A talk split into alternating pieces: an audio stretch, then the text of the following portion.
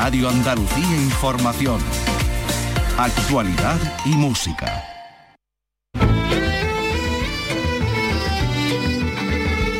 Andalucía es cultura. Con Maite Chacón. Radio Andalucía Información.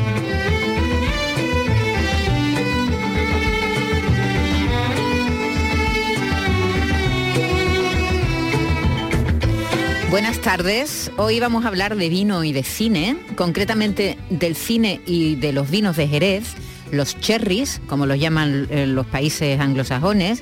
¿Se han fijado que en muchas películas hay un momento en el que los personajes se toman un jerez? O uno a otro le ofrece un jerez. ¿Do you want a cherry? Se dicen uno al otro.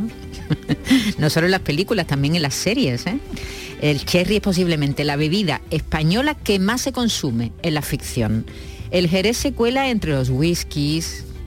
Lo, más normal es que un americano, un estadounidense, cuando llega a su casa, lo primero que hace antes de, de ponerse la zapatilla es servirse un whisky, como todo el mundo sabe. Cuando hay una escena de amor, lujuria, incluso sexo, el champán nos falta. Siempre corre el champán. Los tintos franceses, cuando están comiendo, siempre hay un Bordeaux, un Burdeos que corre por allí. Y también, eh, si son ingleses, desde luego nos falta el gin and tonic. Eso, e incluso en la serie The Crown hay gin tonic por un tubo.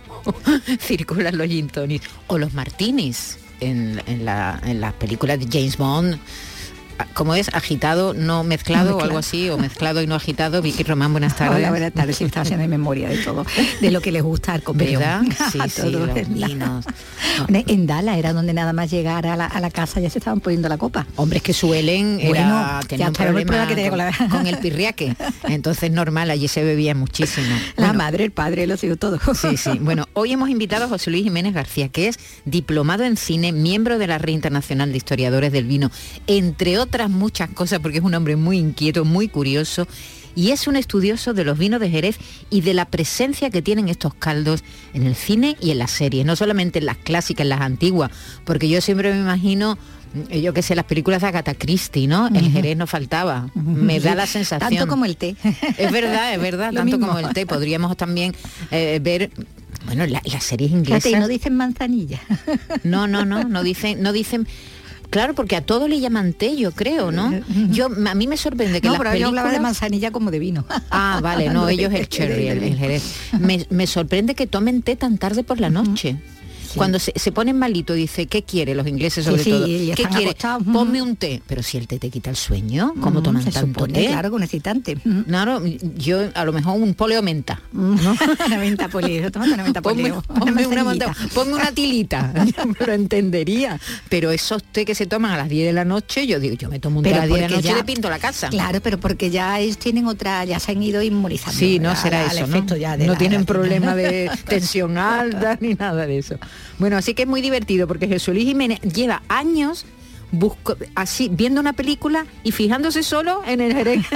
Además se anticipa, yo creo que incluso se anticipará a que van a venir en el momento de ha hecho una recuperación estupenda, luego hablaremos con él. Y también nos vamos a acercar a Antonio Machado, a la figura de Antonio Machado, porque el próximo jueves llegará a la sala de la Fundición de Sevilla el espectáculo Musas de Machado. Incontables fueron las musas de Machado y por esa razón serán ellas las que nos contarán su historia, eso dicen los protagonistas, lo- los actores eh, de este espectáculo. La función va a repasar la vida del poeta de la mano del guitarrista José Luis Montón, la cantadora Isma la Carbonera y la actriz Natalia Erice, con quien hablaremos en un momento.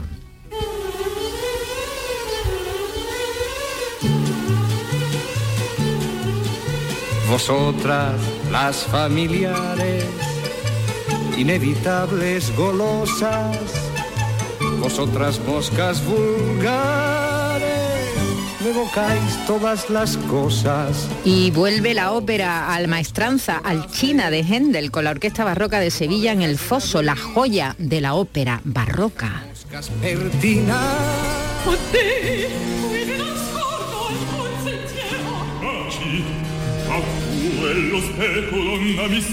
Vicky Román ha estado en la presentación de la ópera.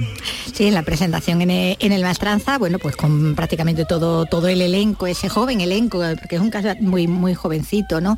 Eh, el de todos los, los intérpretes de esta, de esta ópera, que por primera vez esta ópera de Händel se va a poder ver eh, en Sevilla, no se había puesto en escena hasta ahora, lo hacen con una producción eh, de, de Düsseldorf, de la Deutsche Opera Rhein de Düsseldorf, y con un elenco mm, nacional, bueno, prácticamente casi todos españoles, los principales roles, hay una argentina también, eh, incluso un tenor sevillano, ¿no? Que, que- animaba sobre todo a, sus paisanos a que no se perdieran esta, esta ópera, eh, que bueno, que aquí en esta, esta versión de esta ópera barroca de, finales de, eh, del siglo XVIII, eh, que mm, estaba basada en, bueno, en los amores, hay un poema épico, ¿no? En el Orlando Furioso ambientado en la lucha entre Carlomagno y, el Islam, bueno, pues traslada la acción al Hollywood, bueno, más o menos sería el Hollywood de los años 50.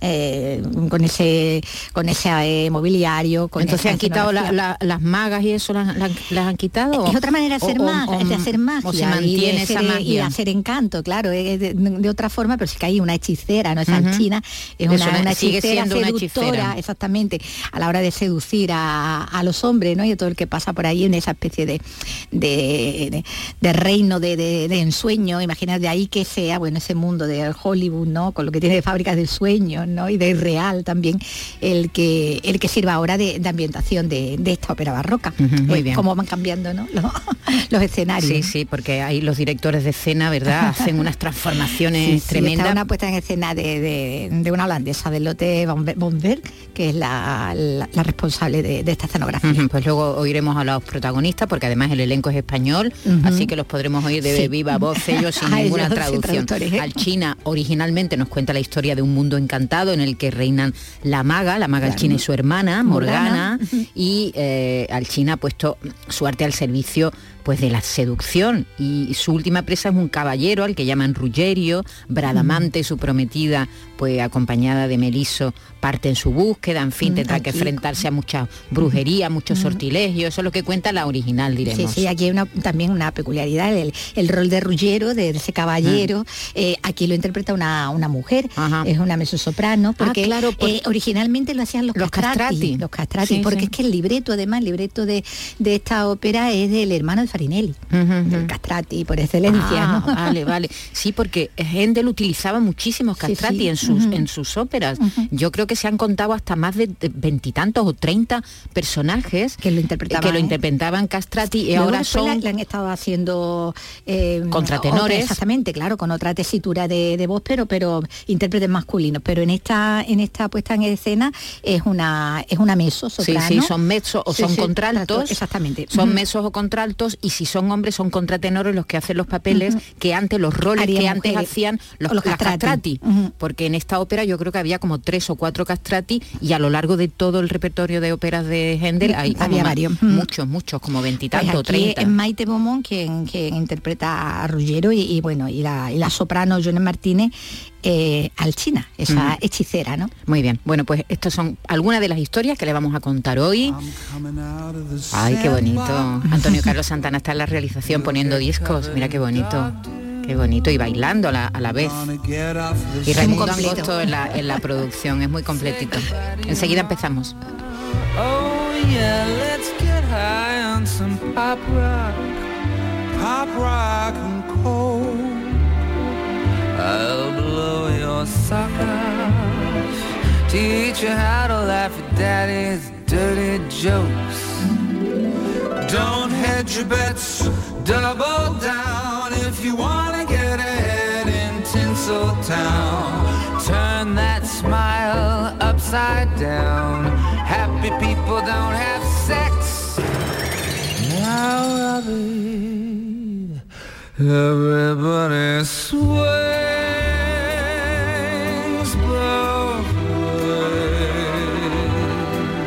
From the butchest to bandits, The fayest of faggots and singers with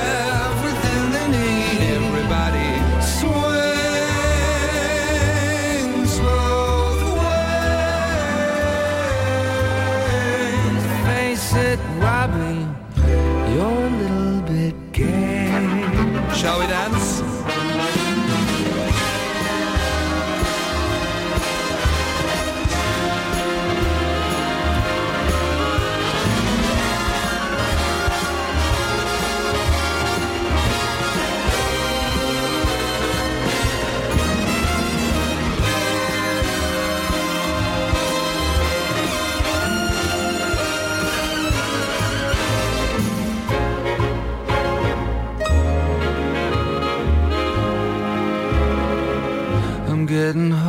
The pavement. Can you find me some grass? I have a certain arrangement. Up the Khyber Pass. Oh yeah, let's get high with some fruitcake. Fruitcake and tea. And after I've done her,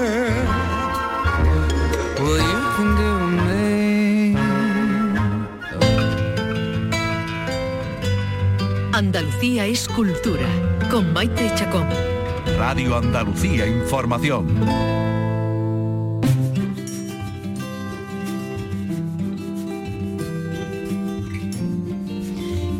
Y cine, concretamente de cine y vinos de Jerez, los cherries, como se llaman en los países anglosajones. Seguro que eh, viendo alguna serie, alguna película, se han dado cuenta de que los protagonistas toman vino, vino de Jerez. Bueno, pues hay un señor que se llama José Luis Jiménez, que es jerezano, que es diplomado en cine, que es miembro de la Red Internacional de Historiadores del Vino, entre otros muchos aspectos de su vida, porque es una persona muy curiosa, muy inquieta, que lleva mucho tiempo estudiando qué pasa con la ficción, con, el se- con la serie, con el cine y los vinos concretamente de Jerez. Es decir, que lleva estudiando desde hace mucho tiempo la presencia de estos caldos en el cine y en las series. José Luis Jiménez, buenas tardes. ¿Qué hay? Buenas tardes, Maite. ¿Cuánto tiempo lleva estudiando esta particularidad? Pues yo creo que más de 40 años, así dicho de pronto. yo recuerdo que de pequeño, bueno, de pequeño, de joven, cuando en la televisión, que había dos cadenas nada más, eh, yo tenía una libretita y cuando salía un- una referencia me la apuntaba. No había ni VHS, ni DVD, ni nada, ¿no? Tuve que esperar hasta los 90 para ir a- a- haciéndome de, de esta colección de más de 400 eh, DVDs que tengo eh, ya eh, archivados, pero catalogadas, más de 600 películas, donde he podido ya contrastar esa información que en aquel tiempo la hacía pues artesanalmente. Y el resultado ha sido por un trabajo, yo creo que inédito, curioso y que eh, desde aquí en Jerez, en mi tierra, en, en ciertas instituciones, no se, renta- no se rentabilizan. Ujú. Pero sí Pues se va a publicar un libro, ¿no, José Luis? Eh, sí, en ello estoy, pero curiosamente eh, lo he ido proponiendo a, a- a- a instituciones y bodegas y ninguna me han abierto las puertas para decir, venga, vamos a apoyar en la publicación, tendré que hacerlo por mi cuenta y buscarme una editorial, pero es un tema que creo que es eh, uno de los vinos más eh, cinematográficos del mundo, junto con el, el champán, ¿no? Eh, compite también con el Oporto, que también he estudiado la presencia del Oporto en el cine, pero es uno de los vinos, como sabemos, como hemos visto y como he, he demostrado, está presente en películas como en Lo que el viento se llevó, ¿eh?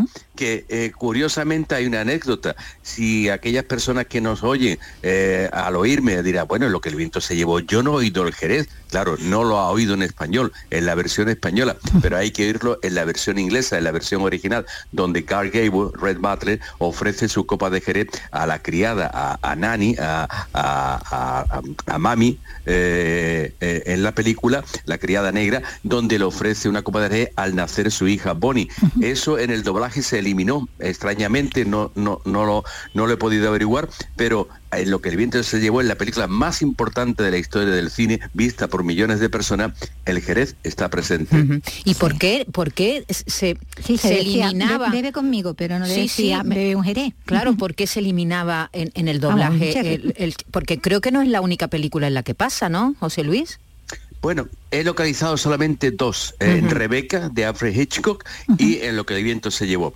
Eh, la única coincidencia es que el productor Selnick eh, era, el- el- era pro-republicano en aquella época, era tendencia, estaba censurado en, eh, eh, en el, en el cine español en los años 40 durante el franquismo y no sé por qué, es lo único que puedo deducir, pero no me llega a, no me llega a eso. La, idea, eh, la- el resultado es que tanto en Rebeca de Alfred Hitchcock eh, como en lo que el viento se llevó, se eliminó la referencia, no se dijo, dice Jerez. En cambio, en la misma película ah, hay una, un ofrecimiento del Madeira y sí se oye Madeira tanto en la versión inglesa como en la versión doblada. Aquí, pues, eh, esta coincidencia está, o esta anécdota está. Pero bueno, ya que sabemos que está en la versión original y que, que se ha visto, bueno, pues e, es, es la publicidad que tenemos de nuestros vinos en esta película extraordinaria, ¿no? Me sorprende que siendo tan joven José Luis, ¿verdad? Con esa libretita, ¿por qué le llamó la atención? ¿Por qué le llamó Claro, la atención? tuvo que ser un momento, ¿no? En algún Sí. un momento concreto, una película. que, algo que donde por apareciera. cierto, que por cierto, yo me fijo siempre que sale un Jerez en, películas. ¿eh? Es decir, yo siempre Bueno, me pues, fijo. Os nombro, os- nombro corresponsales de, de, de- de Todas las que pillemos te lo gracias- decimos. Vamos, te entiendo muchísimo, porque a mí también siempre me ha llamado mucho la atención, sobre todo en el cine británico, porque el Cherry, Claro, el Jerez son, ha- han sido no, los, los grandes consumidores, consumidores. con lo cual en el cine británico... salía de Jerez para allá, para Claro, para allá. Y entonces Pues en el cine británico hay una presencia alucinante, de verdad, en el de los Jerez. O, o historias producidas en Hollywood que traten del mundo británico. También Sí. eh, las películas históricas que trataban de Inglaterra en Hollywood también reflejaban esa esa presencia del cine de Jerez. También aparece en alguna película rusa eh, irlandesa por supuesto eh, menos menos de Alemania holandesa son son las menos pero también he ido recogiendo esa historia en esa cinematografía. En el cine español también ¿eh? en el cine español aparece incluso con marcas ya presentes, ¿no? El tío Pepe está, eh, es, muy, es muy recurrida eh, en muchas películas de la comedia de los años 60, 70 del cine español, ¿no? Eh, eso también es un aspecto que, tengo- que estoy estudiando. Y bueno, el, el- el- fue que, que me motivó oír ese Jerez en las películas, bueno, fue como una campanilla, ¿no? Que fui Claro. apuntando y que me hice de una colección, como digo, que posteriormente he ido oh, comprando lo- los DVD de las películas, no solamente en España, en el extranjero. He hecho una inversión importante y sobre todo agradecer a, a- a muchos amigos, tanto de España como de fuera, que me han ido dando, como se dice, esos macutazos, esa información de, de- de esas películas que me han ayudado y que en esa, en esta, en estos 40 años, pues es la historia tan bonita de esos amigos que te llaman, que te escriben y, te, y, se acuerdan de ti para recordarte o para ah, decirte esta, esta presencia de esa película que a ti te ha, ha pasado desapercibida, ¿no? Pero que ya entra, forma parte de la colección. Mm. Eh, tendrás contabilizar no sé cuántas cuántas referencias entonces en, eh, en películas, por ejemplo, mm, 400, 500, ¿cuánto? Yo creo que unas 600. Eh, en DVDs, en DVD, bueno, en el que he podido contrastar eh, eh, con fidelidad esa presencia, son unos 450. Me faltan eh, todavía otros 100 aproximadamente, donde sí tengo certeza que están anunciadas, es- se, se, Se dice el Jerez, pero no he podido tenerlo eh, eh, en DVD. Sí, en YouTube, eh, ahora mismo con la, con la facilidad que da YouTube o las eh, plataformas digitales donde uno puede ver películas que estaban no estrenadas en España, incluso hay películas que no se estrenaron en España y que, bueno, te permite ahora um, confirmar, ¿no? O, o ver esa presencia del vino de Jerez. Hay una que me ha salido hace muy poco, en donde, bueno, no tenía ni idea y que esa película no me, no me salía por ningún lado y casualmente, em, viendo la historia, porque me llamó la atención, eh, se desarrolla en, la- en- Inglaterra, en Luisiana, en 1812. Bueno, pues es, es un pirata que ha capturado un barril y es un barril de amontillado. Entonces hay un diálogo muy bonito entre eh, eh, el, el wine merchant, el comerciante vino al que han sido robadas las botas, y el pirata mm, tomando un- una copa de amontillado junto a la bota donde el letrero se ve perfectamente amontillado eh, en Madrid, España, ¿no? Dice el letrero. Pero bueno, evidentemente eh, el hombre se, se, se presenta como eh, wine merchant eh, especializado en sherry, es decir, el Jerez pero, y el amontillado. El vínculo del amontillado con Jerez también eh, se confirma en esta película. Sí, Hay- bueno, que hay una- aparecía mucho la historia de Pi- Claro, de hay- sí, bueno, claro. la- bueno, las de la- eh, Edgar Allan Poe, Bueno, pues mira, el eh, relato del barril de Claro. amontillado, ¿no? Claro, precisamente de ese sí tenemos, la- sí tenemos un fragmento. Lo que pasa es que no se oye muy bien, mira. de Corman. a charming fellow he is. Yes, isn't he? Yes, and is uh, Mrs. Herringbone about? Oh, yes, she's very, very busy preparing our dinner. Oh. May I offer you some sherry? Oh, I'm delighted, Cherry. it's a Ah, esa nada, será en Vincent Price, ¿no? Sí, y ahora dice lo de amontillado. That's correct, sir. Sí. Ah, but what an amontillado.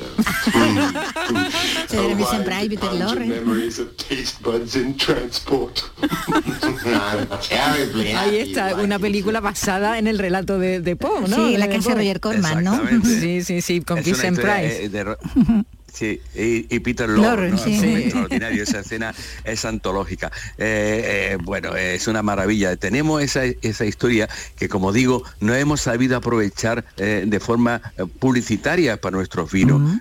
Incluso hasta hace muy poco, y he tenido que luchar contra esa leyenda urbana que tengo que, que explico brevemente, a- a ciertas personalidades del sector del vino decían y afirmaban de que esas menciones al vino de Jerez las películas era porque alguien, representante de, de los jerezanos, de la, de la, de la la Asociación de, de exportadores, de exportadores del Jerez en Madrid, mm, iba a las salas de doblaje de, de- en Madrid y influía para que se manipulara No. eh, esa- esos diálogos y se incluyera el vino de Jerez. Cuando está la Una versión original. Claro. Sí, claro. lo exactamente, ¿no? pero eso, eso no se supo hasta los 90 que Claro. tuvimos el DVD. Es decir, mientras tanto, esa persona o esas personas se, se adjudicaban esa, eh, esa acción eh, en, en función de la publicidad de los vinos de Jerez. Pero yo- no solamente eso, sino en la versión original, sino que en las novelas de muchas de estas películas donde están adaptadas, eh, ya dice, está presente el vino claro. de Jerez. Claro, claro, que ya desde el eh, origen, ¿verdad? Desde el origen, como, como pasa aquí con Poe, ¿no? Con Ujú, Poe, claro, que, que desde origen ya se mencionaba, ya se mencionaba el Jerez. Claro. Bueno, eh, el, el Jerez se cuela entre, lo- entre el whisky, decíamos, que es verdad que yo no sé ahora. José Luis, ¿tú te has, dado, cu- eh, ¿te has fijado que ahora se bebe menos en el Claro. cine y en las series que antes? No, no, no dejan que fumen, así que beber tampoco. O, o no, o, o se Sobre sigue bebiendo igual. Sí, sobre todo fumar, pero yo creo que, que tal vez un poco menos, porque ahora mismo con la con la ideología que hay, pues estar un poco eh, evitando el, el- el tabaco, el alcohol, la droga, pero bueno, al final yo creo que en el cine, mm, no lo, no lo he hecho la estadística, pero eh, yo creo que, be- mm, que se bebe casi igual. ¿eh? Eh, tal vez, hombre, en el cine negro americano de los años 40, 50, esa, ese vaho del humo de, de, de, lo- de las tabernas o de, las o de las tascas era, era impensable, ¿no? Si no se mostraba, ¿no? Eh, con Humphrey Bogart, pues, eh, acariciando el humo su cara, ¿no? Eh, en esas películas. Tal vez se hace más difuminado, ¿no? Esa presencia. Pero en series, en series también de ficción, que también he trabajado otro aspecto que no solamente el cine, sino en la serie de ficción, tanto antigua, desde el año 57, a- eh, en, en serie americana está presente el vino de Jerez y hasta, ah, bueno, mm, producciones recientes como La caída de la casa Usher, también otra de- versión también y otra Poe. adaptación de, de, de Edgar Allan Poe, hay un diálogo extraordinario donde la, la chica en un fin de año, en una fiesta de fin de año, ofrece una botella preciosa con una etiqueta muy elaborada de amontillado Jerez, ¿no? Entonces, todo eso en Westworld también está, eh, se menciona en varias ocasiones. Eh, es increíble, en Coronation Street, de la serie británica también tan famosa y longeva, pues ahí está también el vino de Jerez. Y, y una anécdota también, porque ahora me está surgiendo. Hemos visto, se ha estrenado recientemente una película de Napoleón, de Ridley Scott, sí. ¿no? Vale, bueno, pues ahí está, curiosamente, se oye de trasfondo una canción del siglo XVI que canta eh, unos militares que están en Tolón, en la ciudad de Tolón, que han capturado a los ingleses y que Napoleón va a capturar, va otra vez a conquistar, y se oye de trasfondo esa canción con una pequeña estrofa en la, en la que se dice una pinta de, vin- de cerveza y botellas de Jerez para ayudar a subir a la colina. Es decir, y es una canción del siglo XVI inglesa, y ahí está, no, no, eh, presente eh, en ese flash eh, eh, de audición en el que podemos oír también el vino de Jerez de esta forma tan anecdótica. ¿no? Entonces, José Luis, ¿tú disfrutas viendo, viendo las películas o solo estás pendiente de que salga la botella? o la copita. Bueno, ya, ya uno tiene, uno tiene ya llamaría persecutoria, pero que es curioso porque uno te espera de pronto, uno tiene ya está preparado, ¿no? O uno va, va a ver también ciertas películas con, con cierta intencionalidad, aparte, bueno, de disfrutar de la historia y de, eh, del conjunto. Pero la sorpresa, la verdad que te da, yo salto en, el, en, en la, La butaca, butaca. cuando lo oigo, ¿eh? Es como un resorte, ¿no? A mí dice el amigo, vaya, Ya salió. está aquí, ¿no? Ya está aquí, ya está aquí. Muy divertido. Eh, en Farconcré no se hablaba de... no, nunca se ofrecían un cherry. Allí bebían no de recuerdo, todo. No recuerdo. no Porque bebían de todo y tenían Lo que, lo, que más, lo- lo que más se bebe es el whisky, ¿no? ¿Tú crees que lo que más se bebe en Sí. el cine es el whisky? de alcohol el, el whisky, ¿no? O el champán, el champán, El champán también. como también. vino, Sí, el champán. el- el- el whisky lo considero un destilado en todo caso. Sí. Bueno, pues al- alguien que pues, eh, lo- no lo considera tanto vino como el champán, el Burdeos o el Borgoña o el Oporto, ¿no? Sí, El y los vinos tintos, sin Eh, embargo, siempre son, casi siempre son franceses, Franceses, ¿verdad? Sí, sí, por Sí. supuesto. Saben vender bien la, bien eh, la moto. Incluso ah, hay, hay libros que se ha he encontrado solamente un libro dedicado al, champán en, en la literatura, en la publicidad y en el cine escrito en Francia, pero en España no hay ningún libro dedicado a- al bueno, sí, hay un- el mejor libro que hay dedicado al vino está está publicado en La Rioja por la Fundación Vivanco, eh, el vino en general y el apartado dedicado a Jerez, eh, su autor pues contó conmigo para la colaboración en los eh, capítulos dedicados a la presencia de Jerez en el cine. Eh, bueno, eh, prácticamente soy y creo que el único que se ha dedicado a purgar en esas películas, en tantas películas, la presencia del vino de Jerez. Claro, y ya digo, eh, también en en- serie de televisión. no solamente en el cine clásico Woody Allen, por ejemplo, ¿no? También en de- otra vez, ¿ah? de Memoria de seductor, seductor, sí. eh, eh, aparece los vinos de Jerez y, y- y el mítico Sí. James Bond hay una escena donde además en vez No de hablar de martini, ¿no? claro, en vez de hablar de su martini es un gran experto de, de los vinos de Jerez. Mira, mira. Oh, hardly relaxing, but uh, most satisfying. Well, cheers. Cheers. Pity about your liver, sir. It's an unusually fine Solera. Sorrero. 51, I believe. There is no year for sherry, 007. I was ¿Este que referring to original vintage, which no, the sherry is based. ese mismo. 1851. Eh, Sean, eh, Sean Ah, Connery. Sean ah, Connery bueno. era, Que él ¿no? sabe de whisky, Sí, pero... en Dia- Diamante para la eternidad. Diamante para la eternidad. También se- eh, eh, él es que ¿Dónde? eh, habla del vino, vamos, habla, o sea, es como un Sí, experto, de, ¿no? de la solera, le- su jefe le dice que no hay año, que, que no hay año para el, para el Jerez, eh, para ese vino, y dice, no, no, no me refiero al año, porque no Sí, son no como las añadas, de los claro. vinos tintos, sino dice, no, me refiero a su a su solera, a su a, a su vejez, ¿no? De, de tal año, ¿sí? y deja planchado a su a los dos jefes que están allí presentes. Claro, que Los se la estaban dando a- de, de expertos.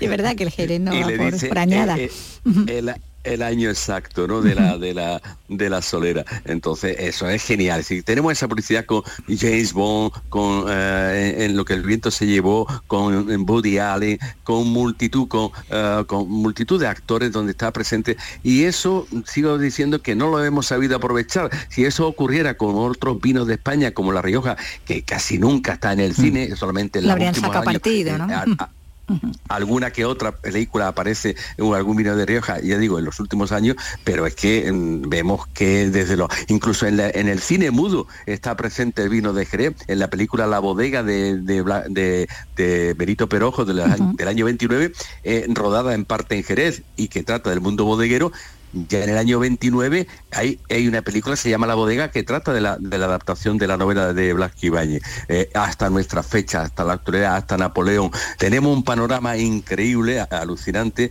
de, de esta presencia, de este consumo que estoy estudiando, que estoy investigando, eh, porque también es bonito en esta trayectoria no solo estudiar la, la- la presencia o que, se, o que se consuma, sino saber quién lo bebe, cómo lo bebe, Claro. si es en la casa, Sí. si es, si es Ah, fuera de la los casa. usos, Sí, porque ¿no? yo creo que es verdad que- que cuando, cuando los personajes se toman un jerez, primero, son de una cierta edad.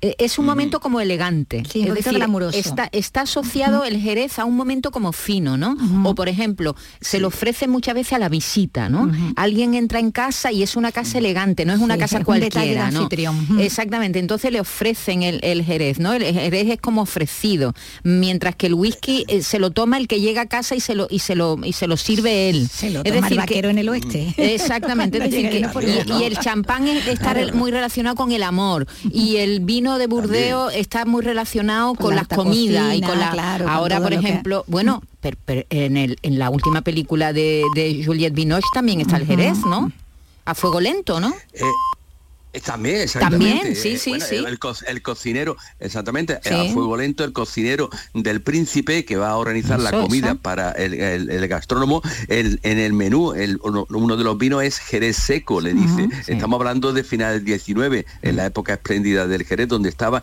en, la, en las mesas de la realeza eh, en Europa. Es decir, desde los zares de Rusia hasta los emperadores de Alemania, por, pasando por Inglaterra, por supuesto, eh, y, por, y por Francia no bebe tanto nuestro vino. eh, por eso no está tan presente en la literatura ni en su cine, porque tiene mm, ya su, su vino, como en Italia. No hay películas italianas donde esté presente el Jerez, tampoco en la francesa, son las menos. Pero en este caso sí, es, es, una, una, ah, es una marca que implica que en el 19 eh, el vino de Jerez estaba presente en los grandes menús de, la, de las grandes mesas de Europa.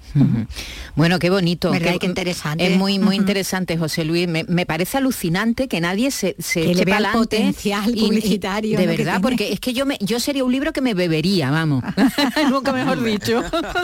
buena, buena expresión. Pero ahora con la Sí, cerveza, es con verdad. Fíjate, ahora la cerveza, el anuncio, camarón citando a la Cruz Campo, tú Sí, imagínate. sí. No, pero es, es- hacer ahora con es que es muy interesante. A los que nos gusta el vino y nos gusta el cine, pues Claro. que, que- que mejor que, que un libro donde nos cuente estas anécdotas que nos están contando José Luis Jiménez. Así que te animamos de Pues, verdad que sigas mm, empeñado mm. en, en la, en la- eso, en la publicación de, de este libro que ya le tienes hasta, Mm. hasta título, ¿no?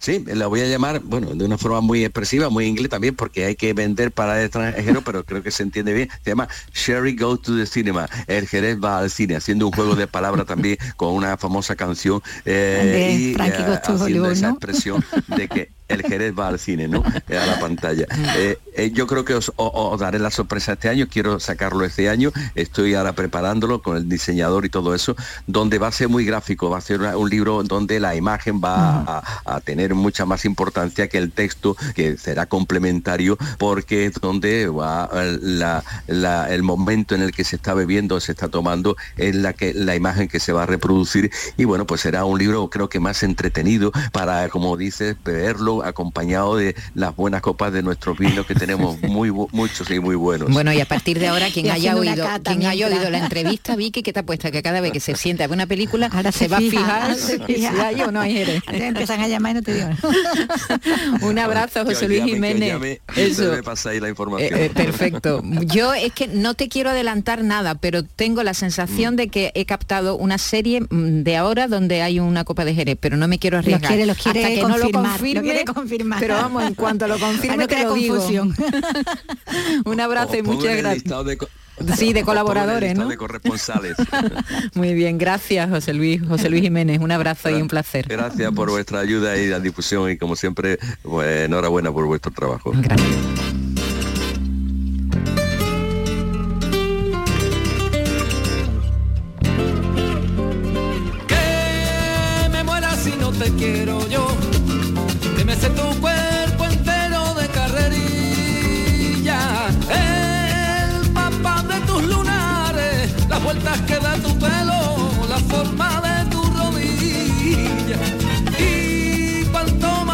Más quiero yo.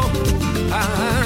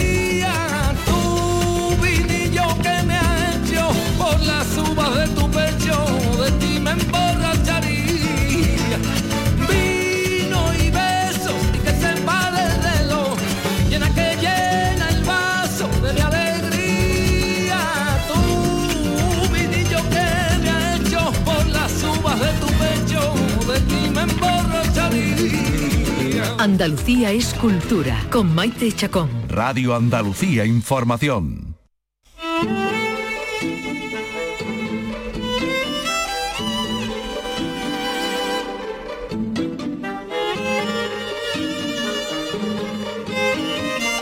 El próximo jueves llega a la sala La Fundición de Sevilla Musas de Machado, un homenaje al genial poeta y un acercamiento a la influencia que el flamenco tuvo en su poesía. Hijo de Demófilo, que publicó en el año 1881 la primera colección de cantes flamencos, una recopilación fundamental en la historia del cante. Así que el cante, la poesía, sus textos, sus escritos, sus pensamientos, y la música y la guitarra forman parte de este, de este espectáculo que llega, como digo, el próximo jueves a la Sala Fundición de Sevilla. Y Natalia, Natalia Erice, es una de las actrices que participa en la función. Natalia, buenas tardes. Hola, buenas tardes, Maite, ¿qué tal? Muy bien. Bueno, eh, esperando ya que lleguéis el jueves, ¿no? Pero eh, vosotros estáis en Madrid ahora mismo. Sí, sí, estamos en, en, Madrid y bueno, Inma la Carbonera, como es eh, de Sevilla, está allí, uh -huh. pero llegamos el jueves con muchísimas ganas de, de, estrenar la obra porque, como bien has dicho, es estreno total y además en la ciudad natal de Antonio Machado, con lo cual, bueno, mm, es muy emocionante ¿no? para nosotros. Uh -huh. Bueno, cuéntanos, ¿qué, ¿qué, es lo que proponéis con, con estas musas de Machado? Pues mira, proponemos, mmm, para empezar, rendirle un homenaje a Antonio Machado, eh, a su obra poética eh, y también a, su vida, ¿no? a, la integridad de, su persona, a, bueno, pues a, todo ese viaje eh, bañado de literatura y poesía que, fue su vida. Lara Carrasco es la autora de, del texto que vertebra todo el espectáculo, eh, en el cual se incluyen, eh, por supuesto, su, sus poemas, que además eh, se van a poder escuchar cantados al, flamenco, gracias a la guitarra de José Luis Montón y al canto de Inma la Carbonera, lo cual es maravilloso, es una, es una novedad, es algo muy apetecible, porque lo que propone también este espectáculo es demostrar la rítmica flamenca de, los poemas de, Antonio Machado, ¿no? que al ser hijo de uno de los grandes recopiladores de cantes flamencos, como fue su padre, conocido como demófilo, pues él, digamos, que mamó desde muy pequeñito todo ese ritmo ¿no? del flamenco y, bueno, pues sus poemas se trasladan a bulerías, a soleares, a alegrías, es maravilloso escucharlo, ¿no? Eh, claro, porque el espectáculo no solo está hecho con, con sus, con sus poemas, ¿no? También con algunos fragmentos. Mira, fragmentos de sus textos. Esto es un pequeño fragmento del espectáculo. Mi abuelo era académico, catedrático, rector de la Universidad de Sevilla y precursor del darwinismo en España. Un referente en su época. Soy hijo de Antonio Machado.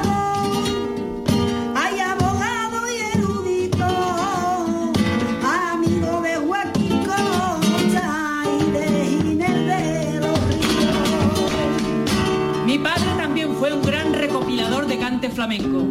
Gracias a la labor de mi padre se han conservado vivas numerosas bulerías, segrillas, soleares y alegrías. Conocido con el sobrenombre de Demófilo, escribió un libro que se llamó Cantes Flamencos y en el prólogo del libro definía a los autores de esta forma.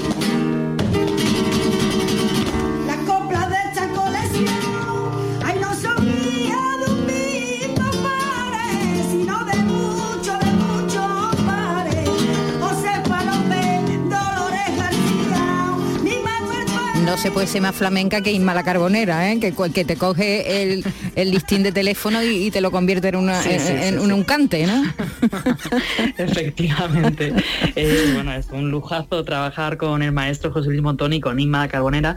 Y antes has dicho que, que no solo vamos a escuchar lo- los poemas de Machado, sino que también hay un texto ¿no? que es biográfico, que nos eh, acompaña durante toda la obra y que, bueno, pues eh, lo interpreto yo como si fuera un, un espíritu, un medium de Antonio Machado, eh, en el cual pues mm, conocemos esos ancestros ¿no? de, Machado. Su padre y su abuelo fueron grandes intelectuales. Em, el, el abuelo fue eh, catedrático de historia natural. De ahí también pues el gusto de Antonio Machado por la naturaleza, ¿no? a, la, le- a la que le dedica tantos poemas. Su padre pues fue un erudito del flamenco. Fueron tres, tres Antonios Machado. Antonio Machado Núñez, el abuelo, Antonio Machado Álvarez, el padre, y él, Antonio Machado. ¿no? Y entonces, claro, toda esa intelectualidad, todo ese esa sensibilidad se, se concentraron en, en sus poemas. ¿no? Ha, bueno, tenido que hacer un, su vida. claro, a- un repaso también por su vida y por su obra, ¿no? Que ha tenido que hacer también un trabajo ahí el guitarrista, ¿eh? Jo- José Luis Montón, ¿no? Para decir, por ejemplo, quién ha decidido por qué palo se canta determinada estrofa de, de texto. Eh, eh, ahí ha habido un trabajo complicado, ¿no? Un encaje. Claro, sí, un trabajo de composición musical impresionante. Eh, claro, es que José Luis eh, es uno de los grandes de la guitarra flamenca eh, ahora mismo. Bueno, él ha, ha- trabajado con Miguel Poveda, Antonio Canales, Antonio Najarro, Mali- Ara Malikian. Eh, bueno, es que además es un gustazo trabajar con él, aparte de- del talentazo, es, una persona maravillosa. Entonces, eh, él eh, ha adaptado, como bien dices, cada poema a, un tipo de palo flamenco. En, por supuesto, eh, en conversaciones continuas con Inma, que es una experta también en, en flamenco. Entonces, ellos llevan todo ese, peso de flamenco de, la obra y, bueno, pues a mí me toca toda la parte interpretativa, que es un lujazo porque mm, es maravilloso sentir que de alguna manera nos está infundiendo Antonio Machado eh, esta obra gracias a, los textos de Lara Carrasco. Hay un trabajo en equipo muy bonito. Muy bien, bueno, pues ya lo saben, jueves 1 de febrero a las 8, el viernes y el sábado también, y el domingo 4 de febrero a las 7 de la tarde eh, en, la, sala Fundición, el Teatro de, de Sevilla, que está muy en el centro. No sé si, ha- si has actuado ahí alguna vez. Sí, sí, sí. Eh, sí, con bueno, Javier Osorio para mí es maravilloso, siempre me ha dado muchas oportunidades eh, y, y he trabajado con, con una obra dedicada a Gianni Rodari, que también es otro poeta contemporáneo, bueno, del siglo XX, eh, dedicado sobre todo a, a los, a los niños, un escritor de cuentos poéticos maravillosos y bueno, tuvo mucho éxito la, la obra de, de teatro, era teatro familiar en este caso, y ahora volver con Machado pues es una gran oportunidad. Muy bien, pues que tengáis mucha suerte. Un abrazo y muchas gracias. Nada, gracias a vosotros. Os esperamos. Hasta luego.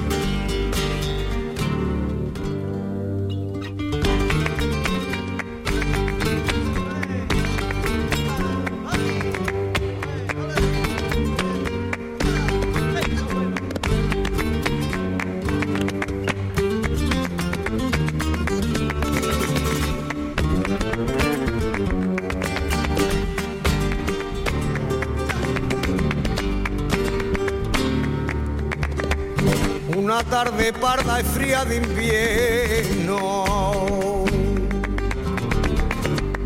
Los colegiales estudian monotonía de lluvia.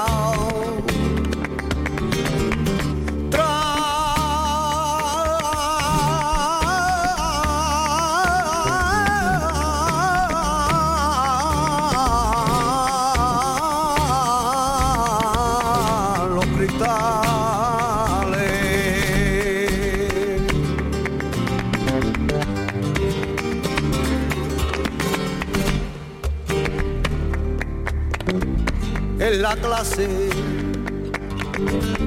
en un cartel, se representa Caín fugitivo, muerto a ver, junto a una mancha carmín.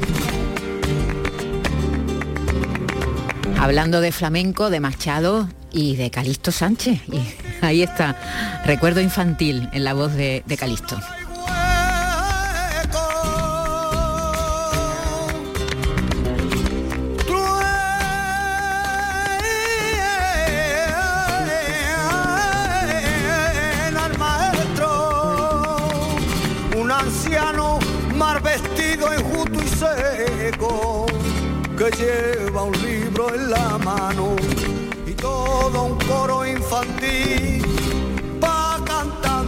Lesión.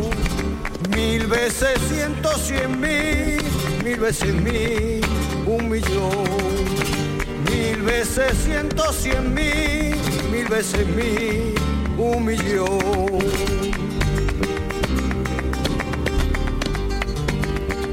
En Radio Andalucía Información, Andalucía es cultura, con Maite Chacón.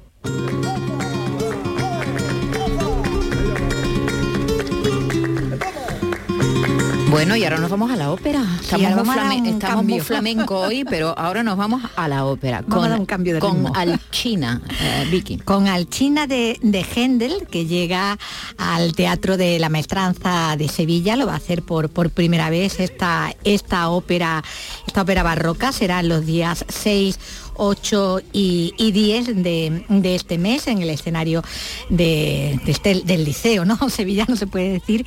Eh, se va a poner en escena esta producción que llega eh, de la ópera de, de Düsseldorf es la que lo pone en escena con la Orquesta Barroca de Sevilla, tocando en, eh, en el foso, bajo la dirección de, bueno, del director musical, en este caso de, de esta, de esta producción, eh, Andrea Marcón.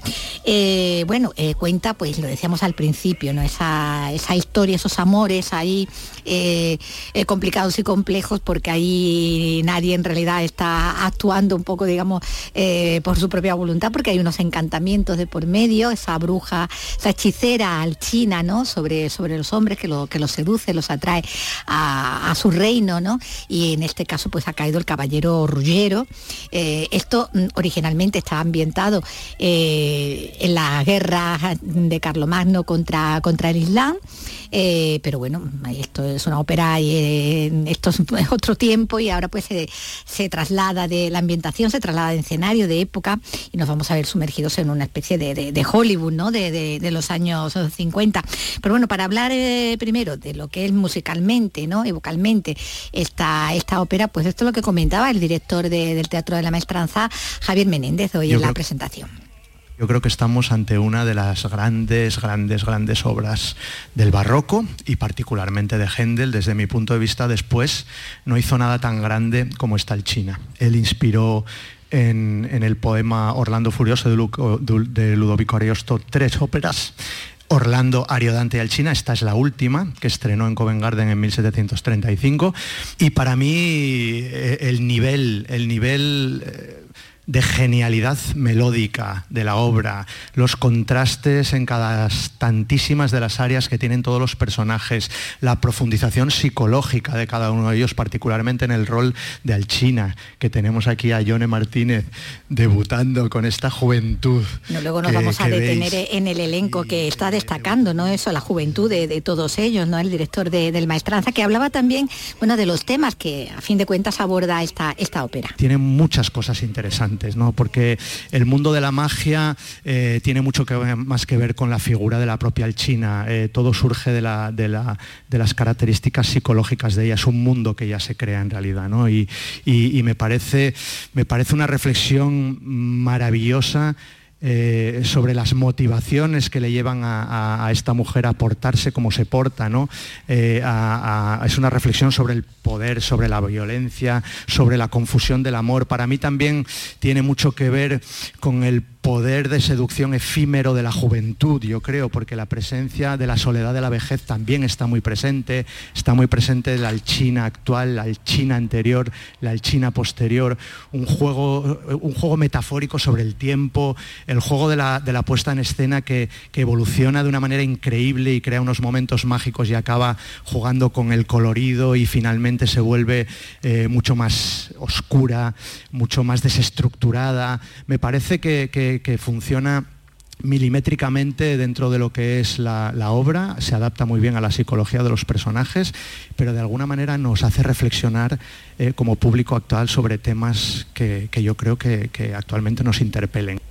Bueno, pues esa Eso puesta es lo que se intenta con las adaptaciones, Claro, ¿no? totalmente, que nos lleguen más cercanos. Que desde el han pasado no- nos hablen de nuestra realidad, ¿no? Ujú, que lo traigamos a nuestro a nuestros días, ¿no? Como tú dices. Bueno, la, de esa puesta en escena, pues se ha encargado la, la holandesa Lotte de Ver, eh, que no ha, no ha podido a- acudir a, a esta presentación porque bueno está inmersa ahora porque ha habido un la- tiene ahora un cargo, ¿no? Muy importante en la ópera en Viena. Se ha venido Julia Langjeder, que es la que ha hablado, eh, es la que se ha de la reposición de puesta en escena y hablaba, bueno, pues de esa escenografía, ¿no? Y de esa ambientación eh, en los años 50, principios 60 eh, en Hollywood, ¿no? En la, en la fábrica de sueños por, por excelencia. In some moments when the magic Bueno, la, la ambientación veis que es un poco Hollywood años 50, años 60. Ella está diciendo que la, que el- la escenografía la creó Christoph Hetzer eh, originalmente y que lo que, lo que plasma es, un, es una isla, pero es una isla que, que evoluciona mucho también con la propia psicología del personaje de Alchina ¿no? y que tiene la capacidad de, de separarse. Es una isla que aparece de inicio como, como una pieza, pero que poco a poco se va desmembrando en piezas diferentes y que eso da muchísimo juego eh, para trasladar también la, imagen en imágenes, un poco la evolución psicológica del personaje. Bueno, pues la, protagonista, quien da vida a Alchina, esta, esta hechicera, esta seductora, eh, pues es una joven, eh, es una joven soprano, como decíamos, es, Jone Martínez, que bueno, que hablaba así de este rol que supone también su digamos su debut ¿no? en, en óperas de, este tipo ¿no? Eh, y con un rol como tan protagónico ¿no? Sí, realmente creo que tanto la parte vocal como la parte emocional son dos retos que se juntan en este momento, pero son, creo que es como, bueno, obviamente es lo más grande que he hecho, pero eh, sí, efectivamente tengo que vivirlo con un pasito atrás, porque ya en sí mismo, cantando, yo en casa me emocionaba, ¿no? Entonces sí, sí que tengo que echar un pasito para atrás, sí que creo que es importante entrar en el personaje y, identificarme y, entrar, pero efectivamente el arco de emociones que muestra Alchina durante toda la ópera es enorme, es enorme. De hecho, es, es un poco abrumador, entonces bueno, tengo que ir parte por parte, pero creo que realmente con la música o con el canto, que es con un poquito el medio con el que hasta ahora mm, pues me he expresado más, eh, me puedo asentar y, puedo evolucionar desde ahí. Bueno, frente a China, esta, que, interpreta esta soprano vasca, está también la meso Maite Beaumont, que interpre- interpreta a Ruggiero, el personaje masculino, ¿no? Ese que viene de ese, guerrero, ese caballero en la versión original, que eh, entonces, ¿no? En su momento, pues interpretaban Castrati, como decíamos también al principio, eh, el libreto de esta, de esta ópera lo escribió el hermano de, de Farinelli, y, y que bueno, en esta adaptación, pues mm, se ha optado porque lo interprete eh, una mujer, ¿no? Con la tesitura de una mujer, una mezzo soprano como es Maite Bo- Maite Beaumont, que hablaba, bueno, de lo contenta que está de hacer este, este rol. Yo este papel lo adoro. A mí el papel de Ruggiero me ha dado muchísimas alegrías en mi vida y, y es algo que, eh, que lo disfruto personalmente muchísimo. Bueno, aparece todo el tiempo vestida de hombre, ¿no? Con traje de chaqueta, el pelo corto y demás. Tiene, tiene voz de mezzo hablando también. También, ¿eh? también, también la tiene. Y, y bueno, y está Bradamante, el personaje de Bradamante, eh, que este sí era un personaje femenino, pero que durante toda, toda la, la historia tomaban por, por masculino porque iba con una armadura. Claro, iba disfrazado, ¿no? Claro, ¿no? Al, al llevar la armadura completa, iba cubierta y entonces, eh, bueno, pues actuaba como un hombre Como un y lo hombre. tomaban como un hombre. No había un caso ahí como de travestismo, ¿no? En esta. Y encarnando a Bradamante, pues, pues está Daniela, Daniela Mac, la argentina Daniela Mac. bravísima, inteligente, eh, con mucho coraje, mucho valor eh, y tiene estas áreas también que están llenas de eh, furia, canto de mi furia, de mi gelosía, de, con áreas muy energéticas y virtuosas y me divierto mucho haciendo esto porque es, es re diferente de quién soy yo en mi vida personal eh, y me gusta jugar de esta manera. a la mezzo soprano eh, argentina y bueno en el elenco también un joven tenor sevillano jovencito también, eh, que lo que quería era animar a, a sus paisanos, decía, no, a no perderse esta ópera, bueno, pues por toda, eh, por todos estos detalles que, que le enumera. Que sea consciente de antemano de lo que el Teatro de la Maestranza está brindando en esta ocasión. Porque no hablando de mí, mis colegas tienen una trayectoria haciendo música barroca en los teatros más importantes de, de Europa y bueno, y Daniela también de, de Estados Unidos muchísimo. Entonces, quiero decir, es una oportunidad realmente única para Sevilla. Eh, podemos mirar y siempre pensamos en Champs-Élysées o pensamos en La Monet o pensamos en La Scala o pensamos en, el Teatro Real, donde hemos trabajado justamente haciendo Händel, Daniela y yo, y siempre miramos estos teatros y nos parece como es una realidad inaccesible para el sevillano, la sevillana de a pie. Pero es que resulta que esos cantantes que están cantando ahí o que estamos cantando ahí, venimos todos al Teatro de la Maestranza. Entonces creo que es una ocasión que realmente no hay que perder. Bueno, 6, 8 y 10, ¿no? 6, 8 y 10 de este mes. Eso. Bueno, ya dentro de una cita. Al China, ya lo saben, el Teatro de la Maestranza, martes, jueves y sábado de la semana que viene podrán ver esta representación de esta ópera de Händel.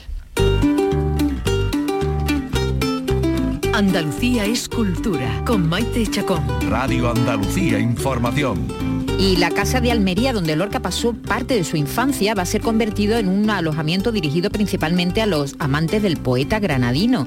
Esta es la intención de un artista que se llama Antonio Lorente, es, es una- un, ilustrador, eh, y así que la oferta turística de Almería se va a ampliar en la casa donde vivió Lorca en la ciudad. Nos lo cuenta José Antonio Fuentes. En una casa situada en el casco histórico vivió Lorca entre 1906 y 1909, cuando tenía 10 a 13 años para estudiar el bachiller en el Instituto Nicolás Almerón de Almería. Ahora se ha vendido la casa y el pintor Antonio Lorente la quiere convertir en viviendas turísticas con encanto. Qué mejor manera que ofrecerlo a la gente y que pu- puedan dormir en este espacio en el que la casa mm, convive contigo y tú con la casa. Y la casa mm, te va hablando de manera interactiva con documentación QR, mis cuadros. El pintor deja claro que no serán pisos turísticos. Qué mejor manera que ofrecerlo a la gente y que pu- puedan dormir en este espacio en el que la casa mm, convive contigo y tú con la casa. Y la casa mm, te va hablando de manera interactiva con documentación QR, mis cuadros. La casa donde vivió Lorca salió a la venta por 150.000 euros a comienzos de año.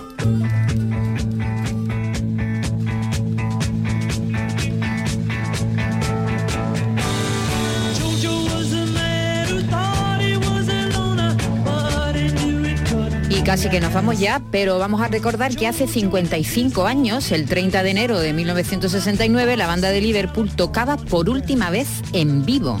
Los entretelones de este inesperado eh, recital final pues mm, ya son eh, ha- han sido muy estudiados. Los cuatro Beatles salieron a la terraza del mediodía del 30 de enero.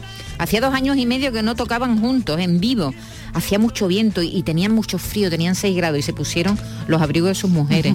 Sí, en lo harto, Esa sí. imagen con los pelos ahí, con los, con los abrigos de pieles que se ponían. John se puso un, un abrigo de piel de Yoko Ono y, y Ringo un- un- una especie de chambergo de piloto de, de cuero rojo de su esposa y Paul se vistió de traje, un traje Luego han de, hecho de muchos piezas con y esa- con esa sobre esa- con sobre Y- mientras estaban eh, rodando, mientras grababan el disco que pensaban que se iba a llamar Y luego se llamó Let It Be, su último trabajo, estaban rodando la película que luego obtendría un Oscar en la mejor banda sonora y que luego las pie- la- la- los fragmentos de película no utilizados Peter Jackson hace un par de años pues lo montó, hizo aquella película fantástica que se llama Get Back.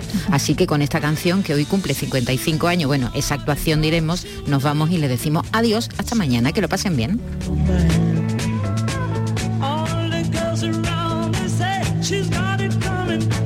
She gets it while she can.